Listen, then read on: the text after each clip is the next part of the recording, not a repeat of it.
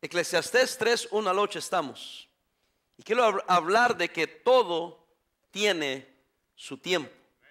Para todo hay tiempo. Dice versículo 1, hermanos, todo tiene su tiempo y todo lo que se quiere debajo del cielo tiene su qué? Su hora. Eh, el escritor de este libro es Salomón, el hombre más sabio que ha habido sobre la faz de la tierra. Lo escribe en su vejez. Si era sabio, porque Dios le dio sabiduría en su juventud, cuanto más con la experiencia y los años y lo que había visto, lo que había vivido, lo que había observado. No necesariamente la vejez te da autoridad, porque hay quienes han vivido una vida desperdiciada, una vida perdida, y no porque son viejos tienen buenas experiencias, podría ser una, una vida completa y viejos, pero con una mala experiencia. Pero en este hombre había sido capacitado por Dios y aún ahí él había cometido graves errores. Que en su vejez mira hacia atrás y reconoce todas las faltas y nos está aconsejando para que no hagamos lo mismo. A ver si alguien dice amén. Todo tiene su tiempo. En la vida vienen tiempos buenos y tiempos malos. Son periodos eso es en lo personal, eso es en, eh, la familia, eso es eh, eh, en un país, eso es en una iglesia. en mi vida yo no soy un ancianito, pero ya viví algunos años y he, tenido etapas en mi vida que eran difíciles, eran feas, pero pasaron. Que en ese momento hubiera pensado, no, esto ya se acabó. Esto ya, ya, ya no tiene solución, pero eran tiempos que tenían su hora que ya iban a suceder. Y no es placentero, pero tengo que vivirlo, asimilarlo y aprender. El argumento de esta sección gira alrededor de la repetición de la palabra tiempo. En el versículo 1 al 8 habla del tiempo. En el versículo 11 dice, todo lo hizo hermoso en su qué? Tiempo. El 17, y dije yo en mi corazón, al justo y al impío juzgará Dios, porque allá hay un qué? Tiempo para todo lo que se quiere y para todo lo que se hace. Para todo hay tiempo y viene su tiempo. También se repiten las frases como he visto o vi. En el versículo 10, véalo.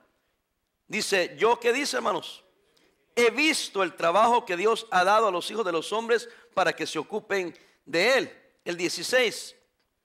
Dice, vi más debajo del sol en lugar del juicio, allí impiedad. Y en lugar de la justicia, ahí que vio iniquidad. 4.1. Me volví y vi todas las que violencias que se hacen debajo del sol y he aquí las lágrimas de los oprimidos, sin tener quien los consuele. Y la fuerza estaba en la mano de sus opresores y para ellos no había que, hermanos, consolador. También otra frase es he conocido. 3.12. Si me están siguiendo, hermanos? No quiero aburrirlos con esto, pero quiero que vean. Tiempo he visto o vi y he conocido. 3.12.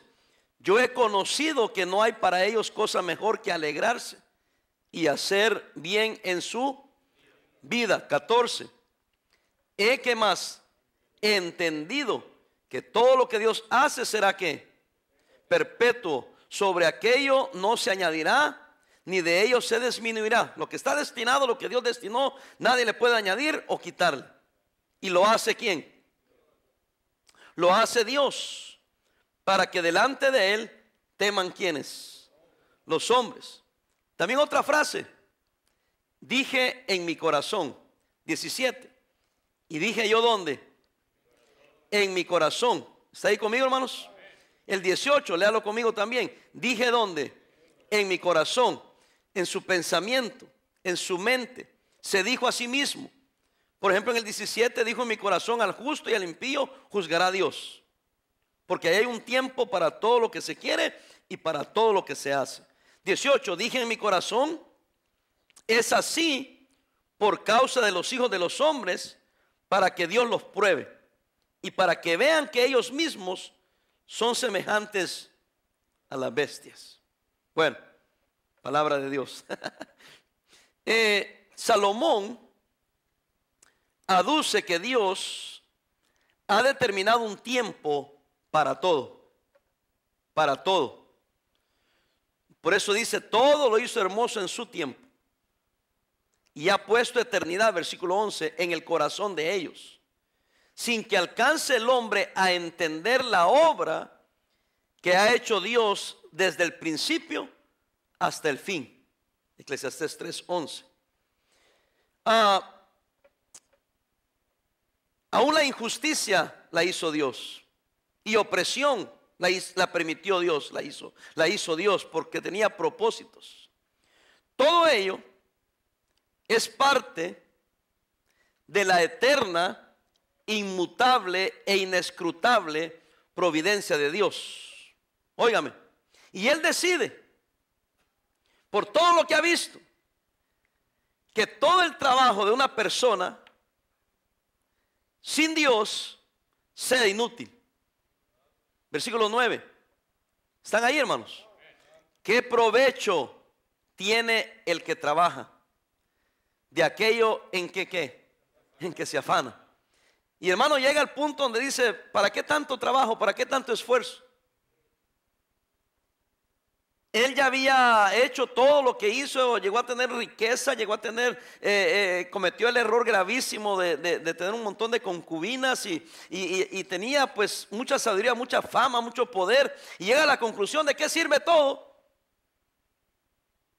Pero no es que estaba amargado, sino que él quería presentarnos a nosotros de qué sirve todo lo que hacemos si no lo hacemos en Dios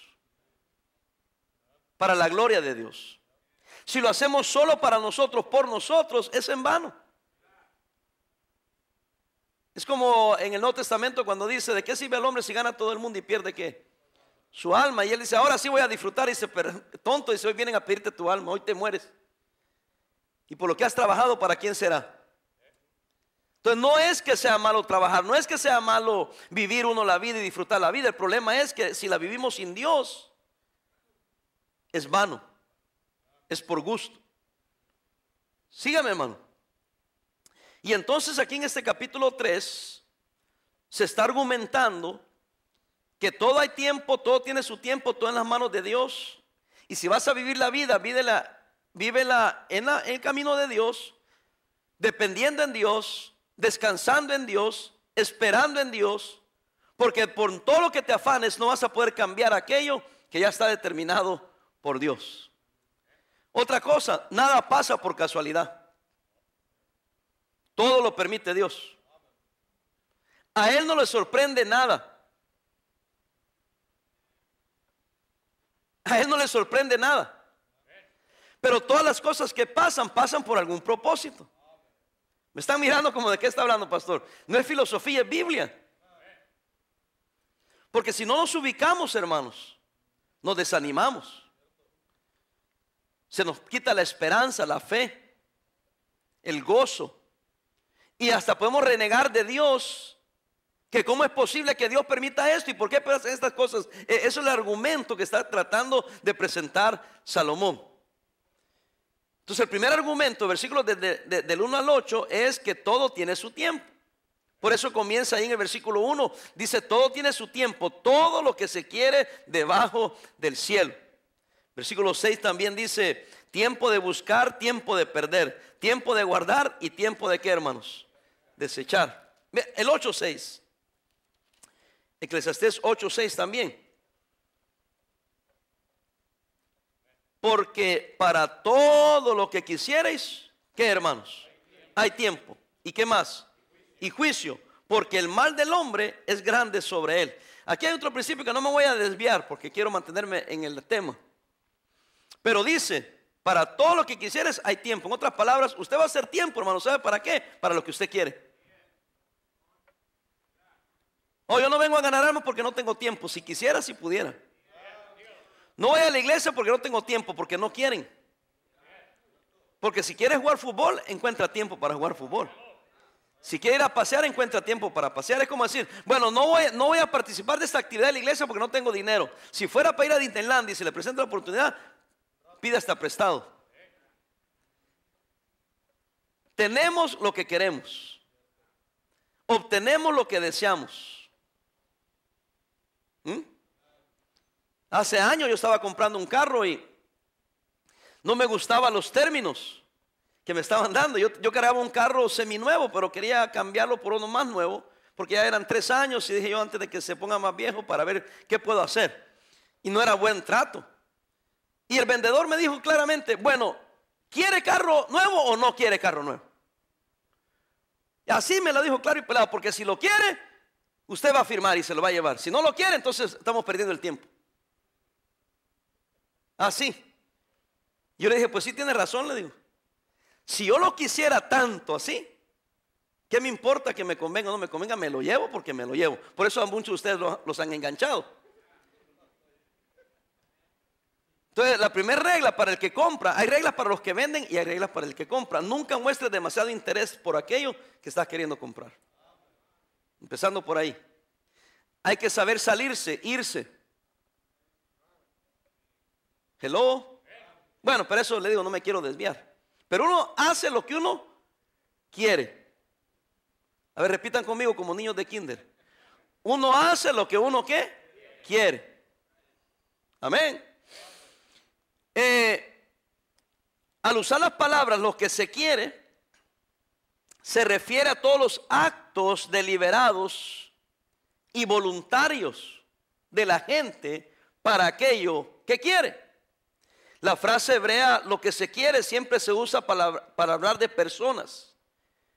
Y literalmente significa un deseo, lo que uno desea. Isaías 58, 13, no vaya ahí. La gente responsable, hermanos, de sus actos voluntarios. Eclesiastés 3, 3, 17. Y dije yo en mi corazón, en mi mente, al justo y al impío juzgará Dios porque ahí hay un tiempo para todo lo que se quiere y para todo lo que se hace. En otras palabras, eres responsable de lo que hiciste y lo que hiciste lo hiciste porque querías. De tal manera que no puedes culpar a nadie. Porque fue un acto voluntario, fue un acto eh, personal de tu voluntad. Y él dice, no esperamos en su tiempo, no lo hicimos en el tiempo de Dios, aunque para todo hay tiempo, pero hay cosas que lo hacemos no porque Dios lo tiene para nosotros, sino porque nosotros lo queremos. Y como puede haber justicia, puede haber también injusticia. ¿Alguien está aquí? ¿O se, están dando por aludidos? Yo sí me estoy dando porque pues por eso estamos aprendiendo esto. Amén. Salomón afirma que cada actividad tiene su tiempo preciso. Fíjense, interesante.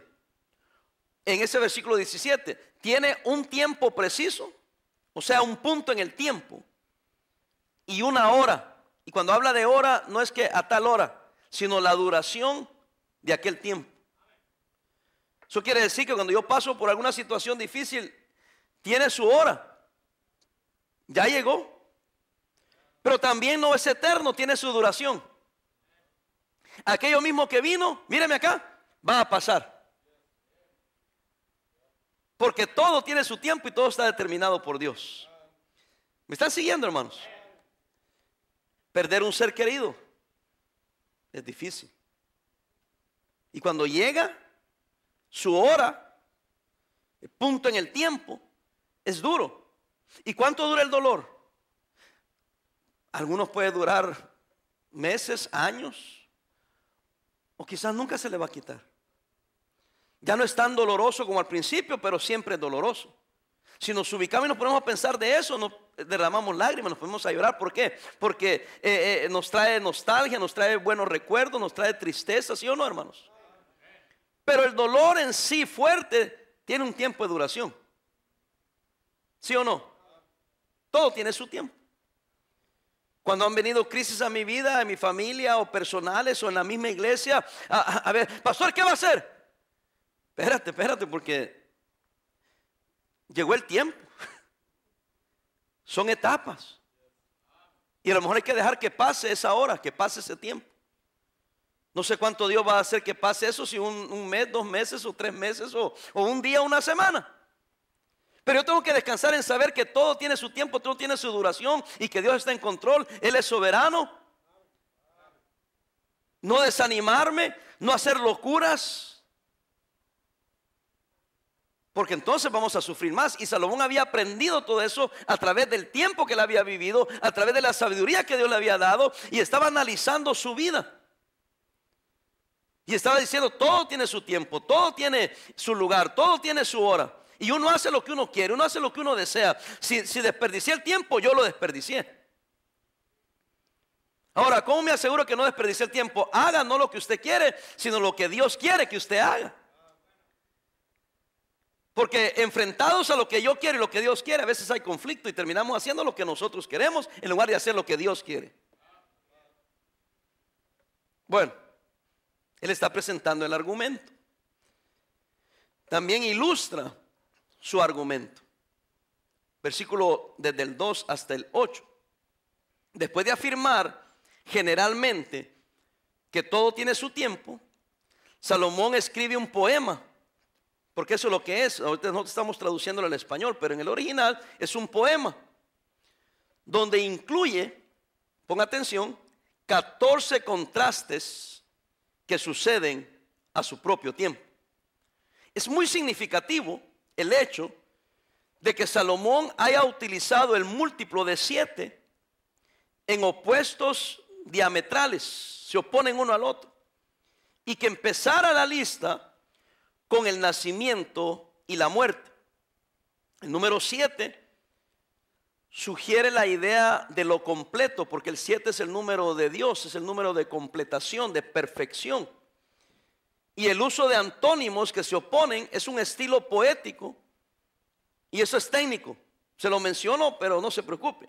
Conocido como el merismo. Sugiere la totalidad de las cosas. Eh, por eso dice así, versículo 2, tiempo de nacer y tiempo de qué? De morir, opuestos totalmente. Tiempo de plantar y tiempo de qué? Arrancar lo plantado. El número tres, tiempo de matar y tiempo de qué? De curar. Tiempo de destruir y tiempo de qué? De edificar. Y ahí va la, contra, porque hay una cosa, pero tiene otra contra. Eh, eh, a veces los incrédulos dicen, oh, ustedes se han inventado ese asunto de Dios y de lo bueno. Y se lo han inventado porque hay malo. Pues sí, pero la Biblia dice, si hay malo, tiene que haber bueno. Si hay Dios, hay diablo. Si hay blanco, hay, negro. Es, la ley de las cosas. ¿Están conmigo, hermanos? Vea otro ejemplo ahí en el Salmo 139. Le digo eso para que el compadre no lo saque de onda. Cuando le empiece a decir sus... Bueno, no lo dejamos ahí. Salmo 139, 2. Tú has conocido mi sentarme y qué? Es un estilo ahí en Salmos, ese es el ejemplo que estamos viendo. Has entendido desde lejos mis qué? Mis pensamientos, versículo 3, has escudriñado mi andar y qué? Y mi reposo y todos mis caminos te son qué? Conocidos. Habla de conocer, sentarse y levantarse, de, de andar y de reposar. Son ejemplos, hermanos, de estilos de escritura pero son maneras de resaltar o resaltar más bien una verdad. ¿Está conmigo, hermano? Hay tiempos buenos, hay tiempos malos, hay tiempo de reír, hay tiempo de llorar. Y eso es así en la vida, hermanos. Yo en mi vida he visto muchos seres queridos fallecer, tíos, primos, sobrinos, mi hermano, mi papá. ¿Alguien está aquí conmigo? Y, es parte de la vida, lo siento, pero todos vamos a tener a un ser querido que va a fallecer. También hemos visto un montón de niños en mi familia nacer. Uh, me están viendo que bien feo. Pero por más que me duele una situación, no van a oír que el pastor Parada se fue y se pegó un balazo en la cabeza. ¿Por qué? Porque yo entiendo que hay tiempo para todo, hay tiempo para nacer, para llorar, para reír, para gozar. De tal manera que si yo ahorita tengo tiempo, voy a escoger porque es un acto, dijimos, voluntario, es un acto que yo sé lo que estoy haciendo, porque lo que hago, eso lo que quiero, eso hago. Entonces yo a propósito he decidido disfrutar y gozar la vida. Porque no sé cuándo ya no voy a tener tiempo. Porque se me pasó el tiempo. ¿Tiene hijos? Disfrútelos. ¿Tiene nietos? Disfrútelos. ¿Tiene a su papá? Disfrútelo. ¿Tiene a su mamá? Disfrútelo. ¿Tiene un hermano? Peleese. Ah, no, perdón, disfrute. Yo me pongo a pensar cuántas veces yo me, yo me peleaba con mi hermano, o dije alguna cosa, o no lo, no lo, no lo atendí, no lo, no lo traté bien, no hice ese cariño que debía haberle mostrado. ¿Cuántos le han pasado así? Pero ya es demasiado tarde. Porque todo tiene que su tiempo. Ay, yo quería hacer aquello. Lo querías de verdad hacerlo porque si hubieras querido hacerlo, dice la Biblia, lo hubieras hecho. Porque uno hace lo que realmente, para que me entienda, quiere. ¿Qué está posponiendo usted? Acuérdese que todo tiene su hora. Todo, tiene un punto en su tiempo y una hora de duración. Sigamos. Eh, con eso no lo quiero desanimar, quiero animarlo, hermano para que se ajuste, para que haga arreglos, para que también se, fortalezca de sabiendo que así va a ser. Tengo que esperar que pase, que pase el tiempo, que me sane el tiempo, porque todo tiene su tiempo. Ahora, a pesar de que el significado exacto de alguna de estas actividades que se mencionan eh, no está muy claro. Salomón tenía la intención de afirmar que todas las labores de una persona sean constructivas o no, que todas sus reacciones hacia la gente, objetos y eventos suceden en su propio tiempo. Vamos a ver algunas cositas aquí. El 2 y el 3. Regresemos a Eclesiastés capítulo 3, hermanos. Eclesiastés capítulo 3.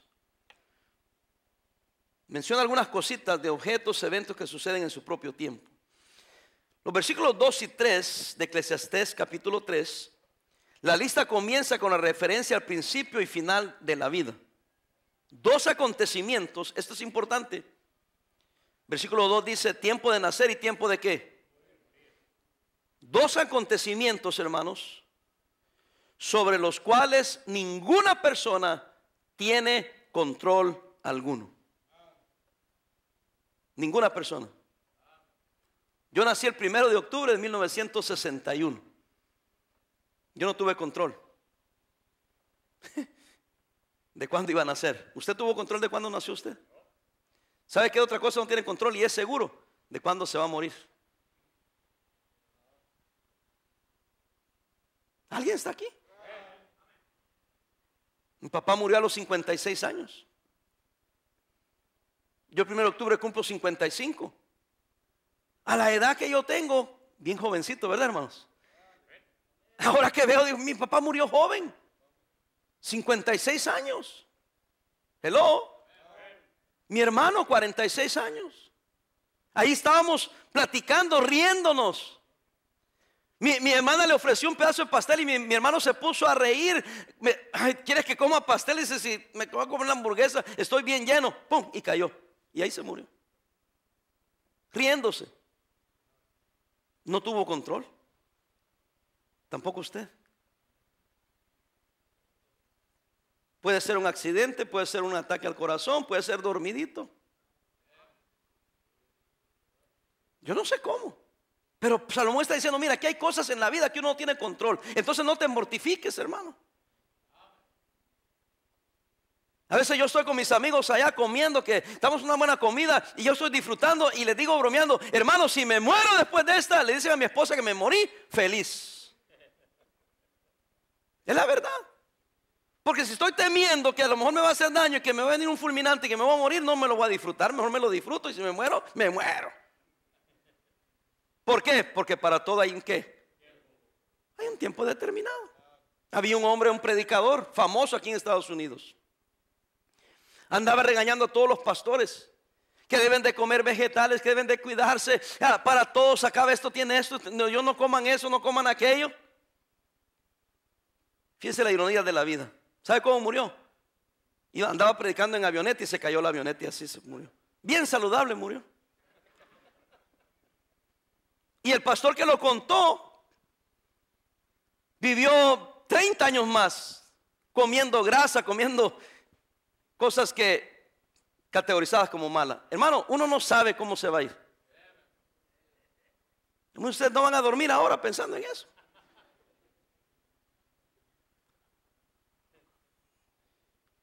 Ahora, mi pregunta es más bien, ¿está viviendo y disfrutando su tiempo haciendo lo que Dios quiere que usted haga? Haciendo la voluntad de Dios, agradando a Dios. ¿Para quién está viviendo? ¿Para el diablo, para usted o para Dios? Qué callado se quedó. Mejor hablemos de Salomón, ¿verdad? Salomón siguió refiriéndose a las acciones deliberadas de alguien que comienza y termina con la vida vegetal. Tiempo de plantar y tiempo de qué? De arrancar lo plantado. De uno que toma y salva vidas humanas y construye y destruye edificios. Quizás todo esto fue originado por el concepto del nacimiento y la muerte, porque él menciona eso. Dice tiempo de curar, tiempo de matar, tiempo de curar, tiempo de destruir, tiempo de edificar, tiempo de llorar, tiempo de reír, tiempo de endechar, tiempo de bailar. O sea, de tristeza y el baile considerado como el gozo, como el disfrutar algo, como el celebrar algo. No la salsa y todo eso que usted baila, hermano. ¿Está conmigo?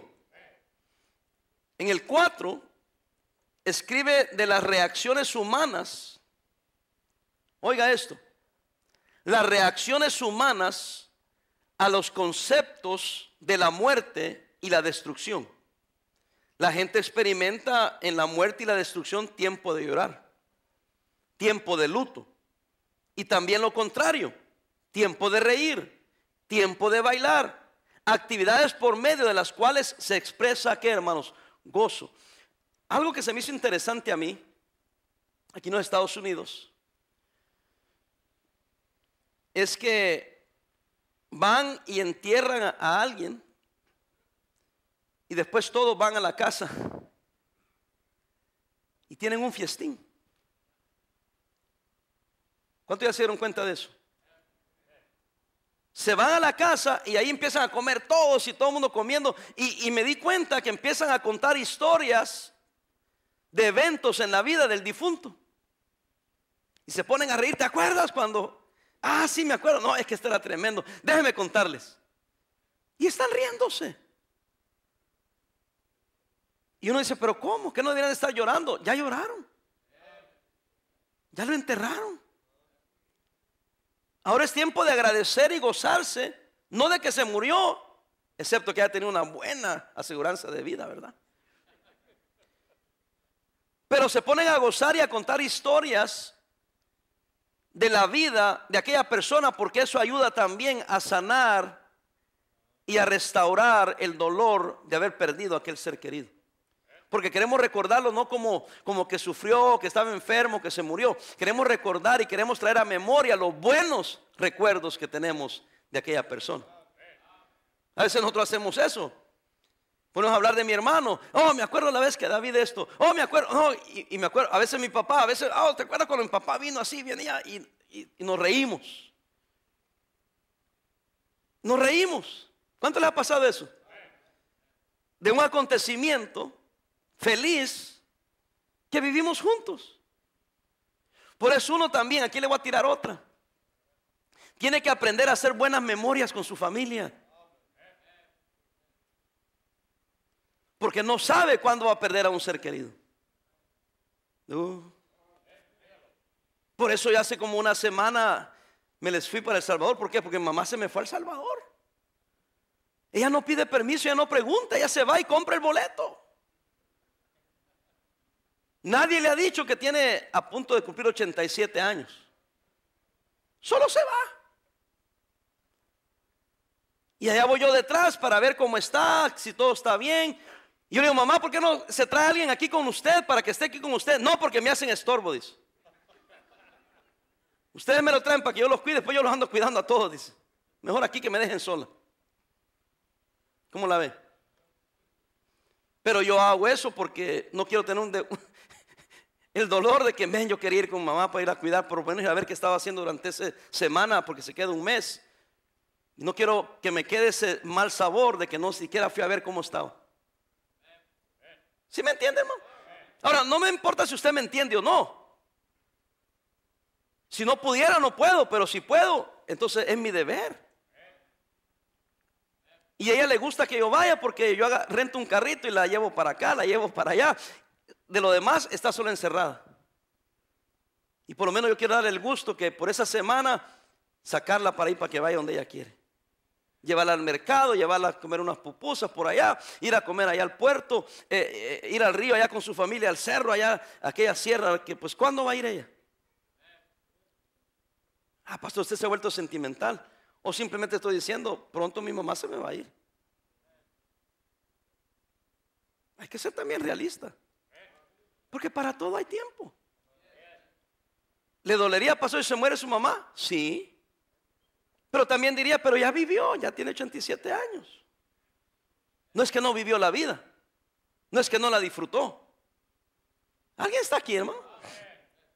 ¿Quiero que se muera? No. Pero sé que para todo tiene su tiempo. Ey, a propósito. a lo mejor yo me muero antes que ella.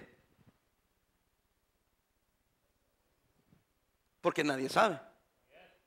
Porque hay dos cosas que no tengo control. ¿Cuáles son? Cuando nazco y cuando muero. Yo soy responsable de lo que hago durante esa hora, durante ese tiempo. ¿Alguien está aquí? Pastor, pero usted se está acabando. ¿Acabando de qué? ¿También usted? Me dice, pastor, eh, eh, eh, no, se acaba usted así, no se desgasta que esté viajando tanto. Pues también tú estás desgastado, compa. Y, y yo sin hacer nada, imagínate. Lo que estoy diciendo, que de todas maneras, usted está siendo más viejo, se está desgastando, se está enfermando, igual que yo, pero yo quiero usarlo para la gloria de Dios y haciendo lo que Dios quiere que yo haga. Para cuando me llegue mi tiempo, hice todo lo que quise, pero no basado en lo que yo quiero, sino basado en lo que Dios me dirige a mí que yo haga. Y esa, usted tiene que hacerse esa pregunta también. ¿Estoy viviendo mi vida de acuerdo a la voluntad de Dios? Haciendo lo que Dios quiere, lo que yo quiero. Porque está haciendo lo que usted quiere. Qué bueno, porque cada uno hace lo que quiere. Pero al final del día, ¿de qué le sirvió vivir? ¿De qué le sirvió trabajar? Si lo único que va a contar es lo que hayamos hecho por la eternidad. Buenas noches, ¿cómo están hermanos? ¿Cómo está la familia? Entonces él, en el versículo 5 y 6, nos habla de unas cosas que cuesta explicar un poco. Muchos eh, estudiosos han sugerido varias interpretaciones para explicar el significado de las frases. Porque dice tiempo de esparcir piedras y tiempo de juntar piedras. Posiblemente lo mejor es verlos como una referencia a reunir y rechazar materiales de construcción, que es lo más natural, para no estar pues violentando o inventándose cosas. Quizás está diciendo él, hay tiempo de juntar para edificar y hay tiempo de olvidarse de edificar. ¿Sí está conmigo? No sé. Esto vincularía estos dos eh, eh, antónimos con la idea de construir, que dice el versículo 3. Tiempo de matar, tiempo de curar, tiempo de destruir, tiempo de edificar. Pero bueno, también el versículo 6 dice que hay tiempo de guardar y tiempo de desechar. ¿Está conmigo, hermanos? Dice el versículo 6, tiempo de buscar, tiempo de perder, tiempo de guardar y tiempo de qué? Desechar. Mire, se lo voy a decir así. Porque habla de, tiempo de esparcir piedras y tiempo de juntar qué? Piedras. Hay personas que trabajan toda la vida. Y trabajan y trabajan y trabajan y no comen, no salen, no se divierten. Y se mueren. nunca disfrutaron, esparcieron lo que habían juntado. Yo lo he visto. Y, Salomón aparentemente lo había visto. Que hubo gente que trabajó toda una vida guardando para su vejez. Llegaron a viejo y siguieron guardando para su vejez. ¡Pum! Tronaron. ¿Y a quién le quedó? ¿Para qué trabajó tanto? Muchos padres dicen, oh, es que estoy trabajando y esforzando y sacrificando para mis hijos. ¿Y por qué no les enseña mejor a trabajar a sus hijos? A, esforzarse, a ser ahorrativos. Y usted mejor acábese todo eso. Si me retiro a los 62 años, me van a dar mil dólares. Si me retiro a los 67, me van a dar 1500. Si me, si me retiro a los 70, me van a dar 2000. ¿Por qué me, nos dice eso, pastor? Porque ya estoy haciendo cuentas cuando me voy a retirar. ¿Para qué? Para sacar al gobierno todo lo que nos ha sacado, hermano. Yo sé que algunos les van a dar más porque quizás han contribuido más.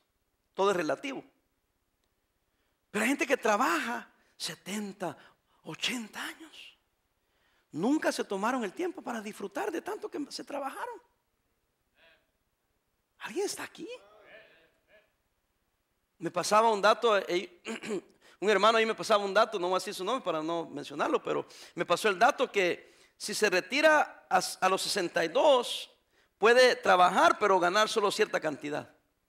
Si espera a los 65, entonces ya puede trabajar lo que quiera y ganar lo que le dé la gana, que no hay ninguna multa. Entonces yo estoy pensando, 65.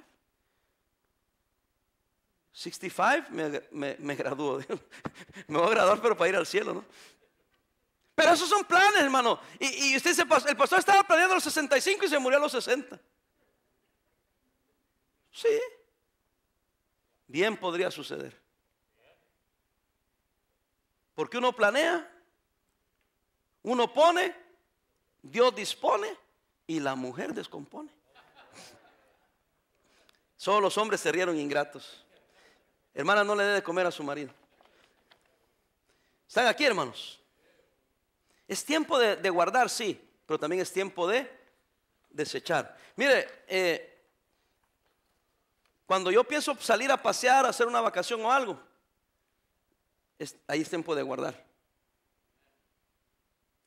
Entonces yo, cuando yo salía así, cuando las cosas estaban bien apretadas y salíamos todos como familia, yo guardaba y yo decía, ok, cuando yo venga de la semana o dos semanas de vacación, toca pagar la renta. Yo guardaba lo de la renta. Y hay que pagar estos biles, hay que dejarlo guardado. Y yo decía, bueno, esto es lo que tengo. Y yo me iba y remataba todo eso que tenía. Hay gente que va y como no planea, no guarda, solo desecha. Ya que vienen de Disneyland y que gastaron 700 dólares, vienen diciendo, ¿y ahora cómo voy a comer? Y yo decía, no, yo lo voy a ir a rematar, a gastarlo y no voy a venir preocupado ni afligido que me gasté la renta o el diezmo. Ahí se lo dejo nomás. Hágalo así, hermano.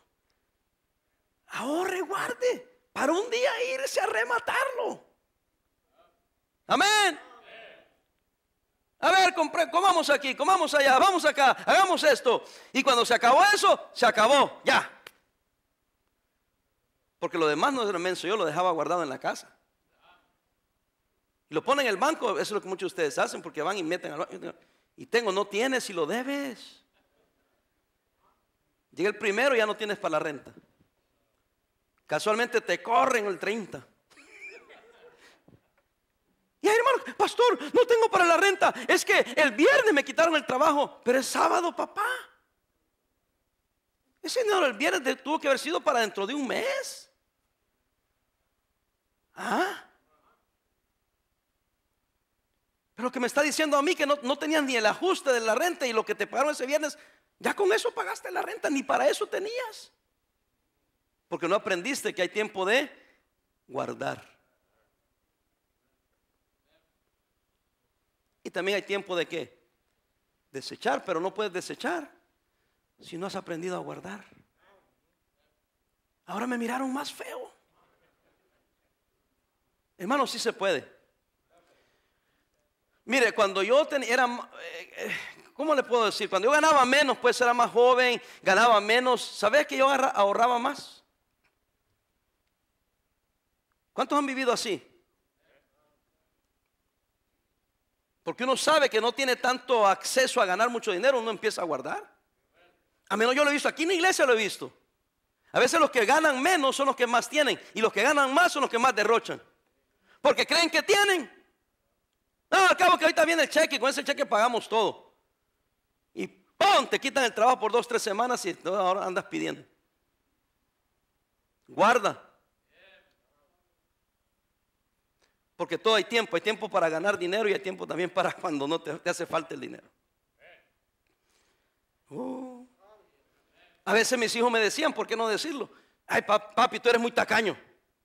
Le dije, ¿y cuándo les ha hecho falta algo? Porque soy ahorrativo, no tacaño, ahorrativo es que nunca les falta nada, porque no importa cómo esté la situación, siempre hay algo guardadito ahí para que no les falte nada. Entonces no me digas que soy tacaño, soy cuidadoso como gasto el dinero porque no tengo tanto dinero. Tiempo para guardar. ¿Y tiempo para qué? Para desechar. Yo les dije hace como 20 años, o 15, no me acuerdo, cuando cumpla 55 me voy a comprar un Mercedes Benz. Y ya se me acercó el tiempo. Pastor, ¿y lo va a comprar? No sé todavía. ¿Y por qué no lo haría? Por ustedes, chismosos, criticones. Porque en realidad no es ni del otro mundo. Con un down payment y 300 dólares al mes te dan un Mercedes-Benz. Pero bien que el chamaco que anda ahorita con un Mercedes-Benz allá afuera, nadie dice nada, hasta le dicen, ah, qué bendición, qué bonito carro. Pero se lo compra el pastor. Ya viste que se agarró un carro. Yo creo que se está clavando las ofrendas. Bueno, lo digo eso para decirle esto. Véame. Si me lo voy a comprar, más vale que lo compre pronto. Porque el tiempo se me está yendo. Y hay tiempo de ahorrar y de cuidar. Pero es tiempo de decir, hay que gastarlo ya. Por eso, por eso mi mamá se va. Y si es posible, dos veces al año se va. ¿Por qué? Porque ella sabe que no tiene mucho tiempo. Y lo poquito que ahorro, que ahí, que, que mamá le digo, usted siempre anda llorando que no tiene. Lo que pasa es que tiene por ahí. Y después cuando va a comprar los pasajes, y, ya cuando llego allá me dice, toma, me dice, te voy a dar este pisto. Pisto dicen allá, pero no al trago, ¿eh? es al, al dinero. Toma, me dice, para que gastes. Por eso yo voy seguido. Pastor, ¿y no le duele quitárselo a la pobre señora. No, porque de todas maneras, ¿cuánto tiempo le queda? Tiempo de ahorrar. ¿Y tiempo de qué? Desechar. ¿Alguien está aquí, hermano? Sigamos. Eh, ah, ya se me fue el tiempo. ya me acabó el tiempo. Salomón pasa de hablar de la demostración de afectos en el versículo 5, Eclesiastés 3:5. Probablemente de un hombre y una mujer, por lo que dice ahí, quizás también viceversa. Luego escribe acerca de buscar una cosa o perderla y de guardar algo y desecharlo. Todos los contrastes de los versículos 5 y 6 parecen sugerir el interés del hombre por las cosas o su afecto por las personas. Leámoslo y no voy a comentar porque es obvio. Dice, tiempo de esparcir piedras, tiempo de juntar piedras, tiempo de abrazar y tiempo de abstenerse de abrazar, tiempo de buscar, tiempo de perder, tiempo de guardar, tiempo de qué, hermanos? Desechar. En el versículo 7 puede referirse a acciones que se asocian con el luto, porque habla, mire, de romper, dice, pero de romper los vestidos. ¿Y tiempo de qué? De coser. No puede una romper piedra y de coser piedra, porque las piedras no se cosen, pero la ropa sí. ¿Alguien está aquí, hermanos? Ah, tiempo de hablar, también tiempo de qué? De callar. ¿Alguien está aquí? se refiere al luto. Del versículo 4 dice tiempo de orar y tiempo de reír, tiempo de endezar y tiempo de bailar. Y, y hermano, hay tiempo de hablar y tiempo de callar. Míreme acá. Mi primo, hace muchos años ya, posiblemente unos 30 años y no más, accidentalmente había lavado su carro, su niño estaba adentro de cuatro años. Lavó el carro y entonces él dijo, bueno, ya lo lavé, lo voy a mover un poco hacia atrás. El niño se había salido y estaba abajo del carro. Y mi primo accidentalmente mató a su hijo de cuatro años. Yo recién convertido a Cristo, tiene que ser entonces 35 años casi. Y yo me acuerdo haberle preguntado a un hermano en la iglesia, le dije, hermano, esto pasó con mi primo y va a ser el funeral. Y yo sinceramente le dije, ¿qué le digo? ¿Cómo lo puedo animar? Porque la gente piensa que en el funeral o en el dolor hay que decir algo, ¿verdad? Y decimos tonterías. ¿Qué le digo? Y el hombre sabiamente, hermano, jamás se me olvidó. Me dijo, hermano Luis, no digas nada. No digas nada. Porque ¿qué le vas a decir? Te comprendo, tú no tienes hijos. Y además no lo comprenderías. No solamente asesinó a una persona, pero es su propio hijo. También mi primo era chamaco, joven, igual. Me dijo, solo ve, siéntate, acompáñalo y cállate. Tu presencia ahí lo va a fortalecer. No tienes que decir, no tienes que hablar nada. Hermano, ese consejo lo he cargado por toda la vida. Yo sé que soy pastor y yo sé que a veces algunos de ustedes han pasado por dolor. Yo he estado ahí con ustedes. Si se han fijado, no hablo mucho. Porque ¿qué le puedo decir? He orado por ustedes, estoy ahí dándoles el, y tengo que hablar algo en, la funeral, pero he sido cuidadoso porque a veces es tiempo de callar. Y hermano, nosotros estamos demasiado prontos para hablar. Y qué triste, cuando hemos de hablar, no hablamos. Y cuando hemos de callar, no callamos. ¿Alguien está aquí conmigo? Versículo 8 y terminamos. Salomón termina su lista de contrastes hablando de dos emociones básicas de la vida. Tiempo de amar y tiempo de aborrecer.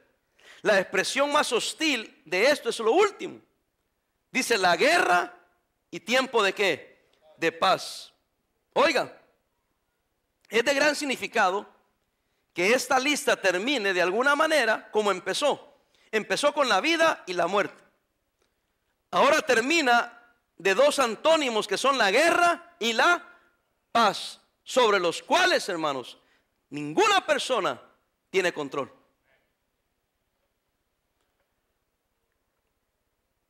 Vea que estamos ahorita en elecciones aquí en los Estados Unidos. Y estamos en ataques terroristas y todo. Véame acá. Y yo he sido también, hemos hablado, oh, ¿qué está pasando en el mundo? Yo he sido culpable por tonto. ¿Sabe por qué? Porque en los 80, hermanos, Guatemala, Honduras, El Salvador, Nicaragua, estaba más convulsionado que lo que está ahora el mundo. Lo que pasa es que ahora en el tiempo le tocó al Medio Oriente. ¿Cómo estaba México hace 4, 5, 6 años? Y lo que me trajo memoria fue que en el 80, y, ay, ¿qué fue? En el 81, 82, me acuerdo. Ayer lo estaba viendo en la noticia. El que intentó asesinar al presidente Reagan porque le pegó un balazo, va a salir libre. Y por mucho que hablemos de Trump y que de Hillary y que todo y que, que, Obama, gracias a Dios que nadie ha intentado matar a Obama. Pero hace 30 años intentaron tronarse a, Ronald Reagan. Y toda la gente en ese tiempo decía, el presidente, que eh, todos recordaron el, asesinato del presidente Kennedy. Y ahora el gran presidente Reagan, ahora le pegan un balazo, se le de emergencia, su, su, guardaespaldas queda eh, eh, este, lisiado. Óigame hermano, esos son tiempos difíciles. Pero aquí estamos todavía. Entonces, ahorita la nación y todo el mundo está, parte del mundo está pasando por tiempo difícil, pero va a pasar. Yo, Va a pasar. Entonces no perdamos la fe y la esperanza. Porque para todo y todo tiene su tiempo. En la vida hay cosas buenas y malas. A todos nos suceden eventos en la vida que están fuera de nuestro control y debemos confiar, óigame, en la providencia de Dios. Amén. Humanamente hablando, pareciera que no vale la pena vivir, pero Salomón llega a la conclusión que Dios todo lo hizo hermoso y que aún con todo lo malo que hay en este mundo, todavía vale la pena vivir. Ánimo. Versículo 9. ¿Qué provecho tiene el, que trabaja aquello que en lo que se afana, dice él? Yo he visto el trabajo que Dios ha dado a los hijos de los hombres para que se eh, eh, eh, ocupen en él. Todo lo hizo hermoso en su tiempo y ha puesto eternidad en el corazón de ellos, sin que alcance al hombre a entender la obra que ha hecho Dios desde el principio hasta el fin.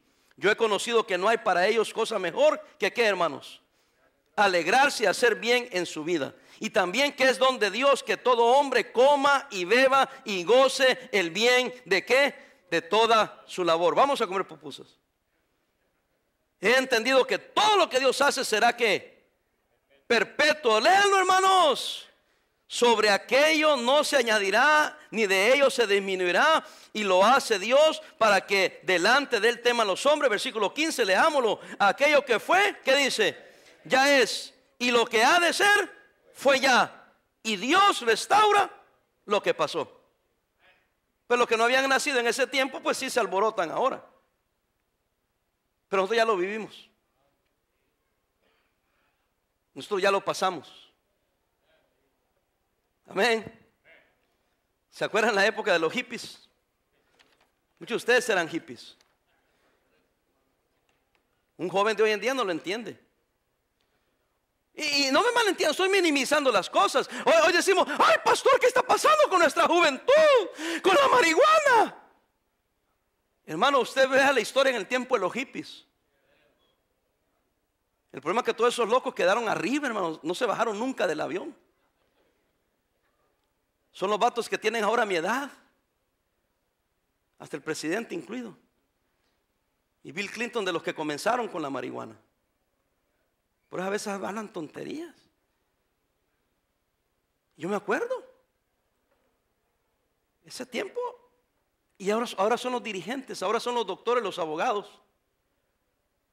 Pero todos esos viejos que usted ve son marihuaneros todos. Porque vienen de los 60 y los principios de los 70. Yo estoy con eso promoviendo la marihuana, no me malentienda. Pero el joven de hoy cree que es en la mera onda porque fue marihuana. Esto viene de 40, 50 años, papá. Y algunos se van a quedar arriba.